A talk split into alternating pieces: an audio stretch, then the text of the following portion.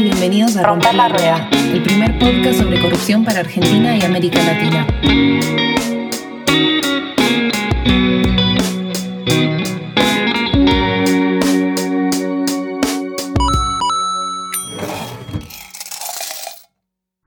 Episodio conversamos con Claudia Escobar sobre el papel que juega el crimen organizado en la corrupción estructural y la situación que, al respecto, atraviesa Guatemala y Centroamérica en general. Y yo creo que hay que estar muy conscientes de que el crimen organizado es un problema regional, no es un problema de un país. Este es un sector poderosísimo, con recursos infinitos prácticamente comparados con los recursos del Estado y que tiene el interés en debilitar las instituciones.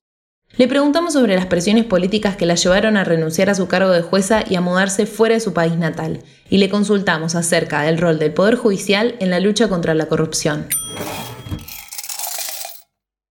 Bienvenidas todas y todos a este ciclo de entrevistas sobre corrupción en Argentina y América Latina. En el episodio de hoy tendremos la posibilidad de conversar con Claudia Escobar, quien es doctora en Derecho de la Universidad Autónoma de Barcelona y licenciada en Derecho de la Universidad Francisco Marroquín de Guatemala. Claudia Escobar ha sido jueza de la Corte de Apelaciones de Guatemala hasta que en el año 2014 se vio obligada a renunciar luego de que el poder político de ese país intentara influir en su labor judicial. Luego de este suceso, Claudia debió mudarse fuera de Guatemala junto a su familia, siendo becaria en la Universidad de Harvard durante los años 2015-2016 y convirtiéndose en la primera mujer centroamericana en recibir una beca en el Instituto Radcliffe para estudios avanzados. En 2017 fue reconocida con el Premio a la Democracia por su valentía en la promoción de los derechos humanos y la democracia en la región. Sumado a todo lo anterior, Claudia es fundadora del Instituto de la Judicatura, y en la actualidad se desempeña como comisionada de la Comisión de Expertos Internacionales en la lucha contra la corrupción. Claudia, es un gusto enorme tenerte hoy aquí con nosotros. Bienvenida y muchas gracias por aceptar nuestra invitación. Gracias a ustedes por la invitación y especialmente a la Asociación Civil por la Igualdad y la Justicia por la oportunidad de compartir. Bueno, entonces comenzando con eh, las preguntas puntuales, queríamos iniciar eh, preguntándote cómo comenzaste a interesarte y a trabajar en temas vinculados al fenómeno de la corrupción. Bueno, mira, un poco por necesidad, ya que cuando fui nombrada juez, pues me encontré con una judicatura donde habían muchísimos problemas de corrupción. Eh, yo creo que mi preparación mi información no me habían preparado para lo que iba a tener, digamos, que lidiar en el día a día en, el tribunal donde fui asignada. Este era un juzgado en, una parte de la ciudad de Guatemala que tiene una población muy densa, más de medio millón de habitantes. Eh, y yo iba pues con mucha energía y mucha ilusión de que el juzgado funcionara bien y que el personal estuviera pues dispuesto a hacer un servicio a la población y me topé con que habían personas ahí que estaban en contra, digamos, de los principios de cualquier sistema de justicia y utilizaban su posición para prácticamente extorsionar a los usuarios del sistema de justicia. Si no había un pago previo, no se movía un dedo eh, en, algunas eh, áreas del, del juzgado. Entonces me llevó un par de semanas establecer esto. Eh, la primera medida que yo tomé en cuanto tomé cargo de mi posición fue pedir a la supervisión de tribunales que hiciera una supervisión preventiva. Y esto al personal le pareció algo innecesario. Eh, se consideraban ellos que al haber llamado a la supervisión les podían a ellos poner una falta administrativa, pero yo lo estaba haciendo para entender en dónde estaba parada, cuál era el suelo, ¿no? Pero a mí esta medida, esta supervisión me sirvió para saber dónde estaban los retrasos principales y cuáles eran los principales problemas, eh, en qué, mm, qué oficiales tenían mayores retrasos también en, su, en los procesos. Eh, y bueno, después de, hablar con ellos, de tratar de implementar distintas medidas para que, trabajáramos en equipo, me di cuenta que era prácticamente imposible eh, lidiar con este problema y ya empecé pues a utilizar los mecanismos que habían a mi alcance para poder imponer sanciones al personal que no estaba colaborando y que estaba, eh, como te digo, llevando, eh, provocando situaciones de corrupción, pero digamos, esta no era una corrupción mayor, que le llaman grand corruption, sino que eran cuestiones eh, sencillas, pero de todos los días que afectaban a, la población, ¿no? retrasos en las notificaciones, no pasaba un expediente, eh, o si había una audiencia que estaba notificada, que estaba, digamos, programada, ellos la atrasaban. Entonces, eh, esto me llevó a reunirme con otros funcionarios y poder entender si este era un problema aislado que estaba teniendo yo con el personal o si este era un problema mayor, ¿no? Y que tenía otras incidencias. Y resulta que descubrí que era un problema eh, bastante frecuente. Y una de las reacciones de uno de los, de los miembros del personal que yo empecé a, seguirle los temas eh, disciplinarios fue empezar a amenazarme. Y de repente empecé yo a recibir amenazas de muerte en mi propio tribunal. Y bueno, esto es algo que a cualquiera lo, lo inquieta. Así que pedí el apoyo de la Corte Suprema de Justicia eh, y se tomaron pues algunas medidas de seguridad, pero yo entendía que si yo, digamos, aceptaba un cambio de posición o, de traslado de mi judicatura, el problema iba a continuar, ¿no? Así que esa fue, digamos, la primera batalla contra la corrupción eh, a la que me enfrenté. Luego descubrí también una red de abogados que estaban utilizando el sistema de justicia para robo de propiedades, falsificaban eh, títulos de crédito para hacerse de bienes inmuebles. Y, eso de alguna manera me fue preparando para luego enfrentarme a los políticos que, que quieren condicionar a los jueces y influir en sus sentencias, ¿no? Entonces creo que fue un proceso en que poco a poco me fui involucrando más en el tema anticorrupción y, y entender que, que, lo tenemos que combatir desde los primeros síntomas para, para lograr que, que nuestros países funcionen, si queremos que la justicia sea accesible a todos, ¿no? ¿Cómo fue el episodio que te llevó a renunciar a tu cargo de jueza de la Corte de Apelaciones de Guatemala? Bueno, mira, ese sí es un caso bastante más complejo porque en este caso pues estaban involucrados altos funcionarios públicos de los distintos poderes del Estado. Em, el caso está relacionado con un amparo que presenta la vicepresidenta del país, en ese momento a ella la habían suspendido como secretaria ejecutiva del partido político y eso le impedía a ella de alguna manera postularse para las elecciones que estaban programadas para el año siguiente. Eh, todo esto se da en un contexto en que habían elecciones para magistrados. Los magistrados de apelaciones y los magistrados de la Corte Suprema de Justicia en Guatemala son electos cada cinco años, lo cual es una gran debilidad para el sistema de justicia, porque esto implica que el año de la elección empiezan a haber muchísimas presiones de parte de los partidos políticos que, que luego tienen la posibilidad de nombrar a los, a los magistrados, ¿no? Algo que no sucede con los jueces, tengo que decir, porque los jueces son nombrados prácticamente eh, de por vida, o, sus, digamos, sus nombramientos son renovados, pero existe, digamos, otra dinámica. Entonces yo eh, estaba postulándome para ser magistrada de apelaciones y el presidente del Congreso busca cómo eh, reunirse conmigo a través de un compañero de la universidad y me eh, condiciona prácticamente la elección del cargo a cambio de la sentencia que estaba en mi tribunal para favorecer a la vicepresidenta. Cuando él pidió esta reunión conmigo, a mí me pareció una situación bastante sospechosa, digámoslo así, y decidí grabar la conversación en donde ellos pues eh, prácticamente me condicionan el cargo eh, a, a cambio de esta sentencia. Y esto fue lo que me permitió posteriormente poner la denuncia y comprobar pues, los hechos por los cuales el presidente del Congreso fue condenado a 14 años de prisión por el hecho de de haber participado en, un delito de cohecho activo y tráfico de influencias.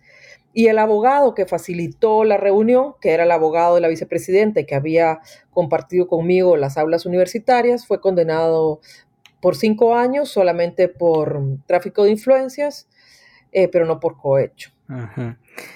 ¿Y qué consecuencias, Claudia, tuvo este hecho en lo que fue tu carrera profesional en Guatemala? Bueno, mira, la primera consecuencia fueron amenazas eh, para tratar de destruir mi credibilidad. Eh, estos hechos afectaban directamente a los magistrados de la Corte Suprema de Justicia que estaban siendo electos, porque en la conversación que tuvo el diputado conmigo, él me hace saber que habían algunos de los magistrados eh, que habían sido electos habían estado dispuestos a apoyarlo y ayudarlo. Eh, en ese contexto habían varias denuncias de organizaciones de la sociedad civil sobre las inconsistencias del proceso de elección, sobre las anomalías, y existía un amparo en trámite, y el amparo ante los hechos que yo denuncié otorgó una suspensión de la elección de los magistrados. Entonces estos 13 magistrados de la Corte Suprema, 13 candidatos que en ese momento no podían tomar posesión, estaban totalmente furiosos, ¿no?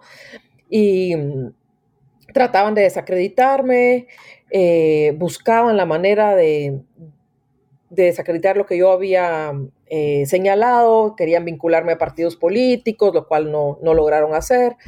Eh, me amenazaban con que iban a iniciar una denuncia porque yo quería atentar contra un organismo del Estado y que me iban a, a procesar por el delito de sedición. Pero bueno, todo esto no se logró. Yo tuve mucho apoyo de la comunidad internacional, de las diferentes embajadas que respaldaron mi posición. Eh, y creo que hay un elemento muy importante en ese momento en Guatemala y era la presencia de una Comisión Internacional Anticorrupción, que se conoce como CICIG. Y el hecho de que CICIG estuviera en el país daba un respaldo de independencia eh, o de imparcialidad a la investigación, de objetividad porque eran pues eh, investigadores y, fiscales internacionales que estaban acompañando a la fiscalía en las investigaciones de corrupción. El caso que yo denuncié fue el primer caso de corrupción en contra de un funcionario público eh, en funciones que se llevó a cabo. Y incluso puedo decir que lo que a mí me, me dio el valor de poner esta denuncia fue el hecho de que estaba en Guatemala la presencia de CICIG. Sin la presencia de CICIG, yo hubiese dudado de presentar esta denuncia porque el Ministerio Público pues no tenía la, digamos, la credibilidad para poder presentar una denuncia de esta naturaleza. Claudia, tal vez mucha gente que, nos, que va a estar escuchando esta entrevista no conozca eh, la CICIG, más allá de que muchos de los que estamos involucrados en estos temas y en, el mundo del derecho en general sí la conozcamos. ¿Querés contarnos un poco, básicamente, qué es la CICIG, eh, la Comisión Internacional contra la Impunidad en Guatemala, y si crees que hubo contribuciones particulares de la CICIG en, temas de lucha contra la corrupción en, tu país? Claro, mira, la CICIG es una eh, comisión que, que, surge a raíz eh, de los altos niveles de impunidad que habían en Guatemala. Guatemala llegó a tener el 98% de impunidad en el país. Esto implicaba que era prácticamente el paraíso del crimen organizado o de, los criminales. Eh, y se, se, estableció pues que el problema era sistemático, que había instituciones que sencillamente no funcionaban. Así que un grupo de guatemaltecos junto con el gobierno de Guatemala eh, va a Naciones Unidas y le solicita el apoyo y así es como se crea y surge esta comisión que empieza a funcionar en Guatemala en el año 2007. Eh, de las primeras acciones que hace la comisión fue eh, una reforma legislativa que permitiera tener instrumentos para poder hacer investigaciones más a fondo, ¿no? Entonces se crea, por ejemplo, la ley del crimen organizado, la ley anticorrupción, eh, la ley de escuchas telefónicas, se crean también juzgados de extinción de dominio para poder, em, bueno, eh, expropiar los bienes adquiridos productos de la corrupción. Entonces se crea un marco jurídico mínimo necesario para poder eh, hacer estas investigaciones. La CICIC tuvo tres comisionados y el último comisionado era el comisionado Iván Velázquez, que llega a Guatemala en el año 2013 y él, bueno, tenía una experiencia de Colombia que había tenido pues que enfrentar el tema del narcotráfico en su país y esto le permitió pues apoyar, digamos, llevar a la CICIG más al tema de lucha contra la corrupción también. Y los últimos años, digamos, la fortaleza de CICIG fueron los casos de corrupción que se llevaron, pero con el, digamos, el, la base de, toda la reforma que había habido anteriormente eh, y el fortalecimiento que se le había dado al, al Ministerio Público, porque tal vez es importante mencionar que la CICIG no podía actuar eh, por sí sola, tenía que actuar de la mano del Ministerio Público, o sea, era un querellante adhesivo prácticamente. Entonces, dentro de la propia organización de la Fiscalía se crea una Fiscalía especial, que era la Fiscalía que trabajaba directamente con la Comisión. Esta comisión, Claudia, eh, hoy en día no sigue trabajando en Guatemala. ¿Esto es así y a qué se debe? Mira, la comisión tenía un mandato eh, que crea Naciones Unidas junto con el gobierno, en el que tenía que ser renovada cada dos años. Esto le ponía pues mucha presión política a la propia comisión y el último presidente en funciones, eh, Jimmy Morales, fue investigado por la Comisión Anticorrupción y él decidió no prorrogar el mandato en el año 2019, mm, el año pasado, por lo cual la comisión eh, terminó sus funciones después de 11 em, años de estar en el país. ¿Y cuál pensás, Claudia, que fue el saldo del trabajo de la CICIG? O, por lo menos podrías destacar algunas leyes o algunas iniciativas que a vos te hayan parecido contundentes en la lucha contra la impunidad y la corrupción en Guatemala? Sí, mira, yo te mencionaba pues varias de las leyes que fueron, digamos, impulsadas o promovidas por la comisión al inicio de su mandato. Eh, luego fue la reforma del Ministerio Público y la fortaleza en, la capacitación de fiscales, en la implementación de, de mecanismos para la investigación. Pero yo te diría que lo más importante de la comisión fue que acompañó a los funcionarios judiciales a que pudieran realizar su labor sin miedo. Creo que es importante destacar que Guatemala es un país que vivió un conflicto armado interno muy grande, eh, muy violento, también es una de las regiones más violentas del hemisferio, y los jueces muchas veces tenían miedo de actuar eh, imparcialmente. Entonces no, es, no era que que todo el sistema estuviera corrupto, pero es que el sistema no permitía, digamos, que los jueces actuaran con valentía por temor. Y el hecho de tener a la comisión era un respaldo, era un acompañamiento. Y entonces creo que fue una época en que Guatemala se dio cuenta que se podía eh, procesar a personas poderosas que actuaban incorrectamente. Fue una época en que Guatemala eh, vivió, digamos, una esperanza de poder construir un sistema de justicia imparcial. Eh, y creo que eso es lo, más importante de la comisión, el, haber acompañado, digamos, estos esfuerzos de los guatemaltecos. Sin embargo, creo que también es importante que quienes trabajamos este tema sepamos que cuando uno combate la corrupción, la corrupción es un, es un cáncer y puede activarse también en contra de, de las personas que, lideran estas luchas. Y desde que la comisión salió del país, quienes se han visto afectados eh, por las investigaciones están tratando de destruir todos los avances que se lograron y han entablado pues acciones concretas, directas en contra de los principales funcionarios. Eh, que trabajaron con, con CICIG desde el Ministerio Público. Los fiscales han sido eh, atacados, han tratado de mantenerlos pues eh, en el ostracismo profesional y, tienen grandes amenazas. Eh, muchos de ellos han tenido que salir del país, varios están en el exilio y los que aún quedan están enfrentando una serie de, de denuncias espurias y de amenazas constantes. Eh, creo que es muy similar a lo que sucedió en Italia en la época de, los años 90, cuando combatían a las mafias del narcotráfico, a las mafias eh, italianas, o como el narcotráfico en Colombia o el narcotráfico en México, que atentan contra los jueces y los fiscales que los investigan, ¿no? Y eso es lo que se está viviendo hoy en Guatemala, prácticamente un enorme retroceso a los avances que se lograron con la comisión. Mm. Y en esta línea que mencionas, Claudia, ¿cómo completarías el cuadro de la situación actual de Guatemala en materia de corrupción? Mira, lamentablemente estamos en una coyuntura en la que se está combatiendo por nombrar una Corte Suprema de Justicia que cumpla con parámetros mínimos de, integridad y de, y de honestidad. Eh, como les mencionaba en un principio, cada cinco años se lleva a cabo una nueva elección. El año 2019 era el año de la elección de las Cortes de nuevo. Eh, y ha sido suspendida también por anomalías en los procesos de elección. Y la última anomalía eh, se descubrió en el, al inicio de esta pandemia en el que se estableció que un individuo muy poderoso, que fue secretario de la presidencia de la República en uno de los gobiernos anteriores, desde la prisión estaba influyendo en los nombramientos de los futuros eh, cargos en la Corte Suprema.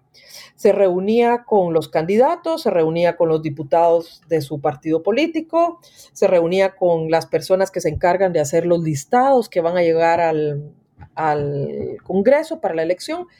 Entonces la Corte de Constitucionalidad eh, suspendió la elección y ordenó al Congreso que tomara en cuenta eh, los informes del Ministerio Público sobre esta investigación y de, y de alguna manera eliminar la posibilidad de nombrar a candidatos que, tienen señalamientos. Pero el Congreso está desoyendo la, eh, la resolución de la Corte y han entablado acciones espurias en contra de los magistrados de la Corte de Constitucionalidad, pretendiendo, buscando la destitución para poder continuar prácticamente con la cooptación de todo el sistema judicial en Guatemala. Eh, esa es la, situación actual. Guatemala se está debatiendo realmente entre caer y ser un, un Estado mafioso, un Estado fallido, o tratar de sostener la poca institucionalidad que existe y, la credibilidad en un sistema de justicia que está prácticamente tambaleando. Y esa es la, realidad a la que nos estamos enfrentando ahorita en el país. Claudia, vos describías bastante bien las situaciones que hacen a este marco de impunidad digamos, en líneas generales, ¿cuáles ves que son los principales problemas de la estructura judicial eh, en Guatemala? O por lo menos, digo, en términos más mirando hacia adelante, ¿qué reformas te imaginas como, necesarias? Por una parte, y segundo, ¿quiénes crees hoy por hoy que son los actores que más eh, interfieren en el actuar independiente del, Poder Judicial en Guatemala? Bueno, mira, eh, creo que hay reformas indispensables para fortalecer las instituciones de justicia. Una de las reformas es la reforma a la Constitución, porque la manera en que se eligen y se nombran a los magistrados de las altas cortes está contemplado en la Constitución. Entonces, si no hay reforma constitucional, no podemos transformar el sistema de justicia. Esta reforma es una deuda pendiente de los políticos hacia los ciudadanos honestos eh, guatemaltecos. Es un compromiso de los acuerdos de paz desde 1996 que no se ha realizado por más de, 30 años. Han habido cuatro o cinco intentos de reforma constitucional que terminan pues en, el Congreso sin ser avalados y sin ser eh, promovidos pero también hay reformas eh, de leyes ordinarias que se tienen que hacer para poder cambiar pues todo un sistema de, de nombramientos, digamos, dentro del propio sistema de justicia, un sistema disciplinario, un sistema de capacitación, de competencias. Entonces creo que hay que eh, reformar, digamos, la forma en que, en que se elige y se y se supervisa a las personas que trabajan dentro del sistema de justicia. Esto tiene que pasar por un proceso de depuración, digámoslo, de alguna manera, y de cambios legislativos. Eh, ¿Quiénes son los responsables? Bueno, creo que principalmente los políticos son, son parte, digamos, de, de esta situación en la que ha caído el país.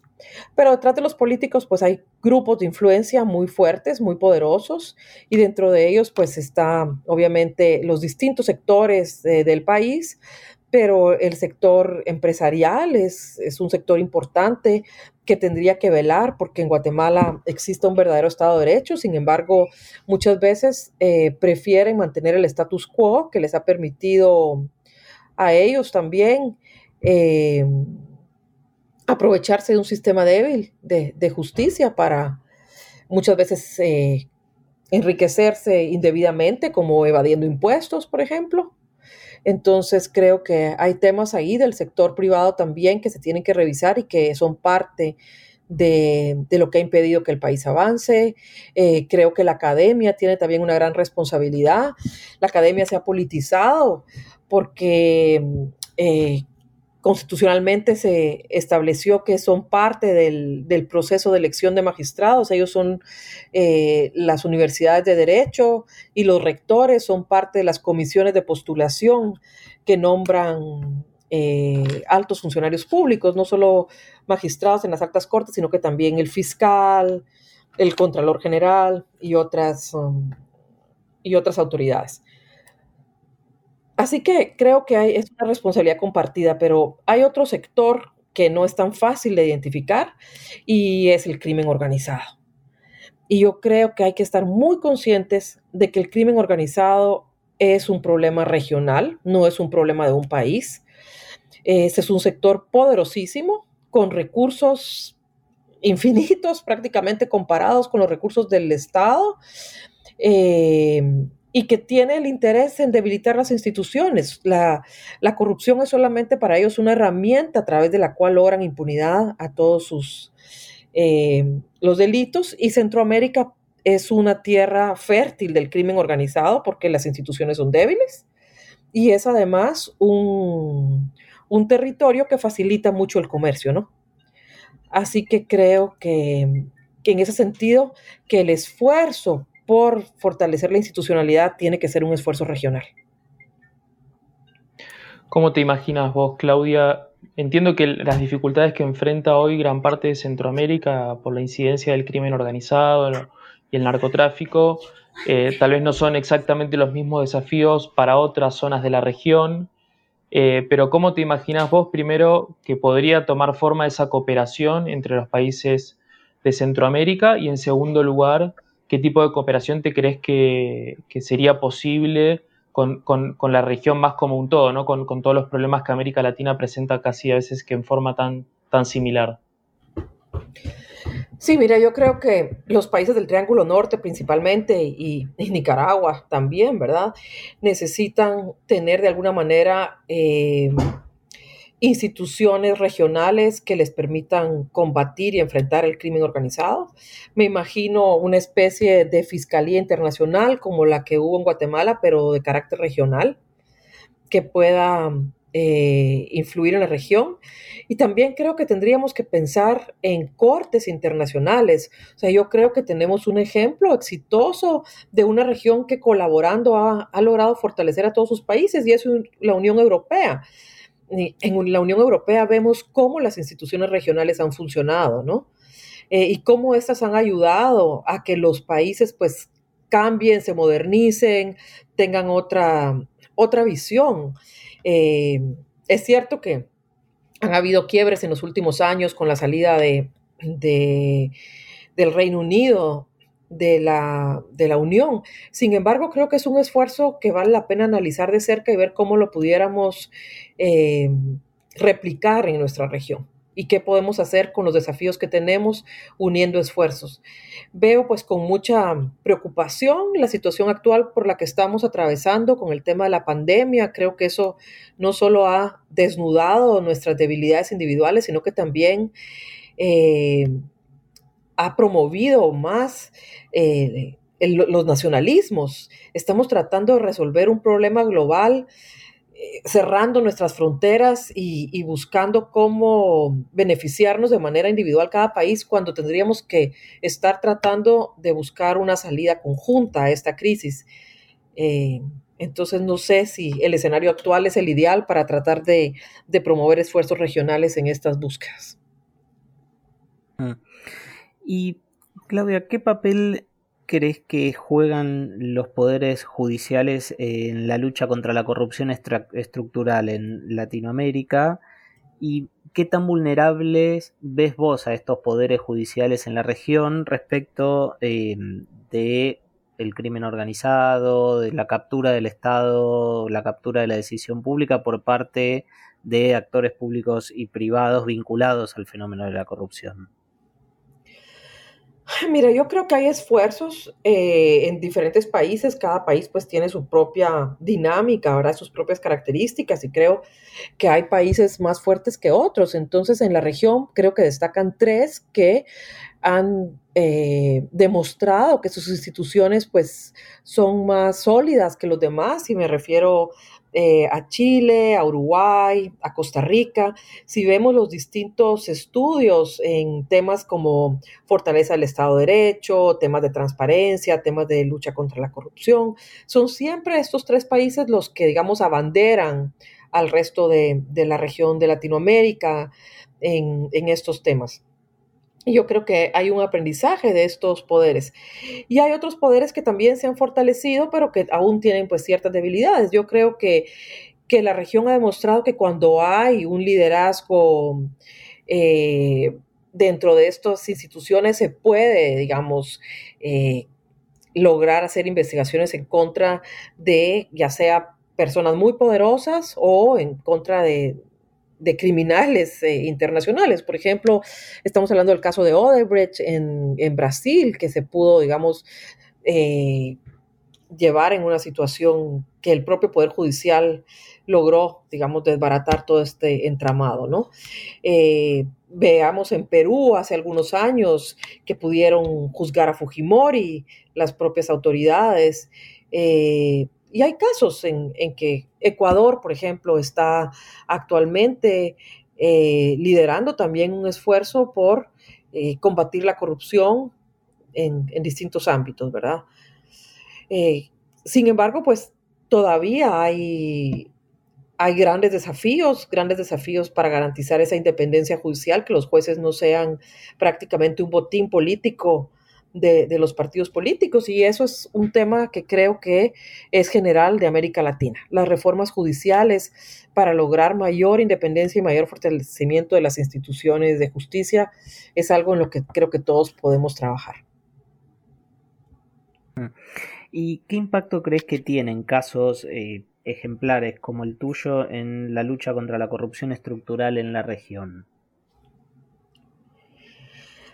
Bueno, mira, creo que, mm, que siempre hay dentro de los eh, sistemas de justicia personas que están comprometidas con, con el sistema de con el Estado de Derecho.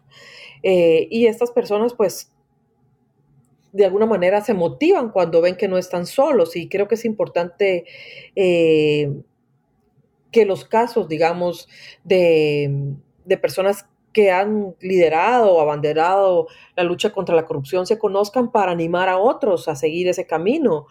Eh, yo, de mi experiencia dentro del sistema de justicia, creo que la mayoría de las personas que están adentro del sistema son personas honestas y lo que hace falta es que, ese compromiso que tienen lo, implementen en momentos difíciles, en momentos críticos, que es cuando tienen que, actuar debidamente. Eh, pienso que, eso es importante. En Guatemala, por ejemplo, tenemos un juez que denunció a una magistrada de la Corte Suprema que lo estaba tratando de, coaccionar en una sentencia y que también grabó la conversación con ella y de esa manera pudo probar esos hechos, ¿no? Entonces, creo que siempre los ejemplos pueden servirle a otros para, para poder defenderse cuando están siendo atacados. Claudia, en, Guatemala, ¿qué actores de la sociedad civil, digo, por fuera de los que venimos conversando, el propio Poder Judicial, los ministerios públicos, qué actores vos crees que son esenciales en la lucha contra la corrupción, por una parte? Y segundo, sobre cuáles vos observás que en el contexto guatemalteco el impacto de la corrupción se, acrecienta. Digo, me refiero en general a los grupos más, más vulnerabilizados. Mira, actores que son claves y que, eh, digamos, han tenido y que pueden tener un papel importante, los medios de comunicación. los medios de comunicación creo que tienen que ser eh, más activos y que en momentos eh, críticos han respondido, pero luego como que hacen un paso para atrás, ya sea porque los coaccionan eh, a través pues de, de los temas económicos, de anuncios, de, financiamiento, entonces se retrotraen, eh, pero creo que son un actor importante que pudiera jugar un papel protagónico, porque son una voz de lo que está pasando, ¿no? Y creo que también, bueno, la sociedad civil es importante, pero los estudiantes y las personas que tienen mayor formación y que tienen eh, una mayor conciencia de la problemática y, de lo importante que es eh, el Estado de Derecho, creo que, pueden jugar, digamos, em, un papel importante. Y por supuesto, bueno, la sociedad civil, Guatemala pues tiene una sociedad civil organizada bastante fuerte. Em, ellos pues tienen un papel importante. Otra, otra figura que es importante es la del Procurador de los Derechos Humanos, que en momentos críticos también ha tenido eh, la obligación pues de, denunciar y lo ha hecho a pesar de que, de que ha recibido también eh, bastantes denuncias de, los grupos que buscan que se mantenga el status quo. Claudia, una pregunta en líneas generales sobre la intersección, podríamos decir, entre, entre corrupción y género. Por una parte, preguntarte a vos si ves un impacto diferencial de la corrupción en las mujeres y también una pregunta que podría decir individual, digamos, ¿no? Si vos a lo largo de tu carrera, por ser mujer, te has encontrado con una mayor cantidad de obstáculos o, limitaciones para poder ejercer de forma plena tu, actividad profesional y tu, y, tu, y tu trabajo en la lucha contra la corrupción? Sí, mira, eh, en Guatemala creo que en los años 70 fue un momento crítico para las mujeres en que tuvieron que romper, digamos, ese techo invisible que hay. Eh, yo tuve la suerte que mi mamá era abogada y que fue juez durante muchos años y ella fue un ejemplo a seguir para mí. Creo que la generación de ella y, sus colegas tal vez enfrentaron muchísimos más desafíos por el tema de género para poder ejercer su función de los que pude haber enfrentado yo. Eh, entonces creo que esa generación abrió la puerta a muchas mujeres que, se eh, involucraron en la justicia. Las últimas tres fiscales generales en Guatemala han sido mujeres. Dos de ellas, pues, eh, colaboraron directamente con, la Comisión Internacional, hicieron un trabajo admirable, por lo cual, pues, tuvieron que salir del país. Las dos están exiliadas también en estos momentos, pero ahí vemos, pues, un tema de las mujeres que toman, pues, un liderazgo en el sistema de justicia. Eh, yo creo que las mujeres están más conscientes de la importancia de trabajar en estos temas porque de alguna manera, al menos lo digo desde mi punto de vista personal, quieren un mejor futuro para sus hijos, quieren que el país funcione para las siguientes generaciones. Y a veces tal vez los, um, los hombres no están tan conscientes de, de lo que quisieran, digamos, hacia, hacia un futuro o, tal vez enfrentan otros desafíos, eh, muchas veces consideran que son eh, los responsables de, de aportar económicamente a su hogar y no pueden darse, eh, digamos, el lujo de, asumir un rol eh, que enfrenta a, una corrupción que es sistemática, ¿verdad? Eh, cuando yo tuve que tomar esta decisión de denunciar al, al, al presidente del Congreso, yo trabajaba en una sala junto con otros dos colegas y ellos pues estaban muy asustados con las presiones que estábamos recibiendo, pero también me decían, piensen sus hijos, usted no puede darse el lujo de no aceptar eh, estas presiones de parte de los políticos porque se va a quedar sin trabajo. O sea, a ellos les importaba más el trabajo y el día a día que eh, el efecto que a largo plazo podía tener el, acceder a, las presiones que estábamos recibiendo.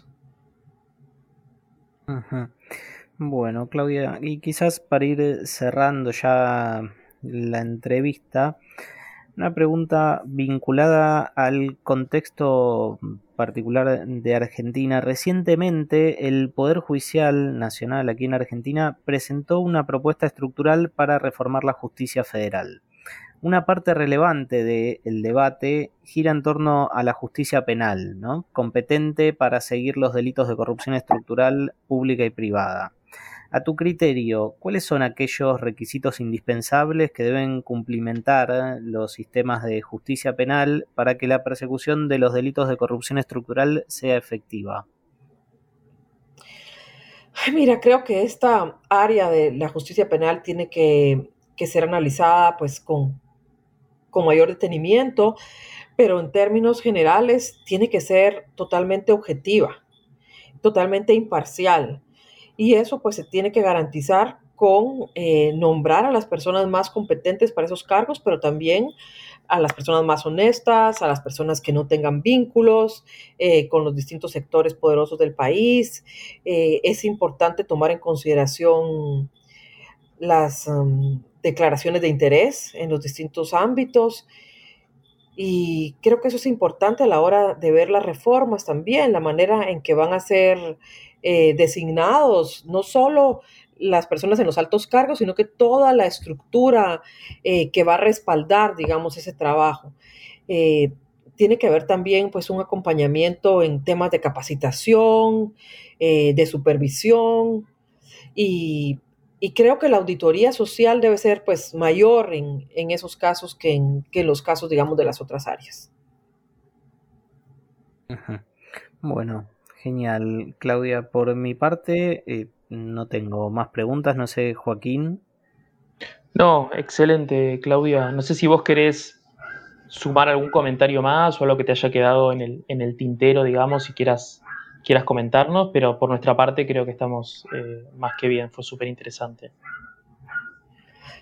Bueno, pues no, darles las gracias por la oportunidad de hablar de estos temas, que creo que, es importante que regionalmente conversemos y, veamos cuáles son los desafíos que tenemos en común para tratar de irlos eh, trabajando juntos. Tal vez solo un último tema entre los esfuerzos regionales que se pueden hacer.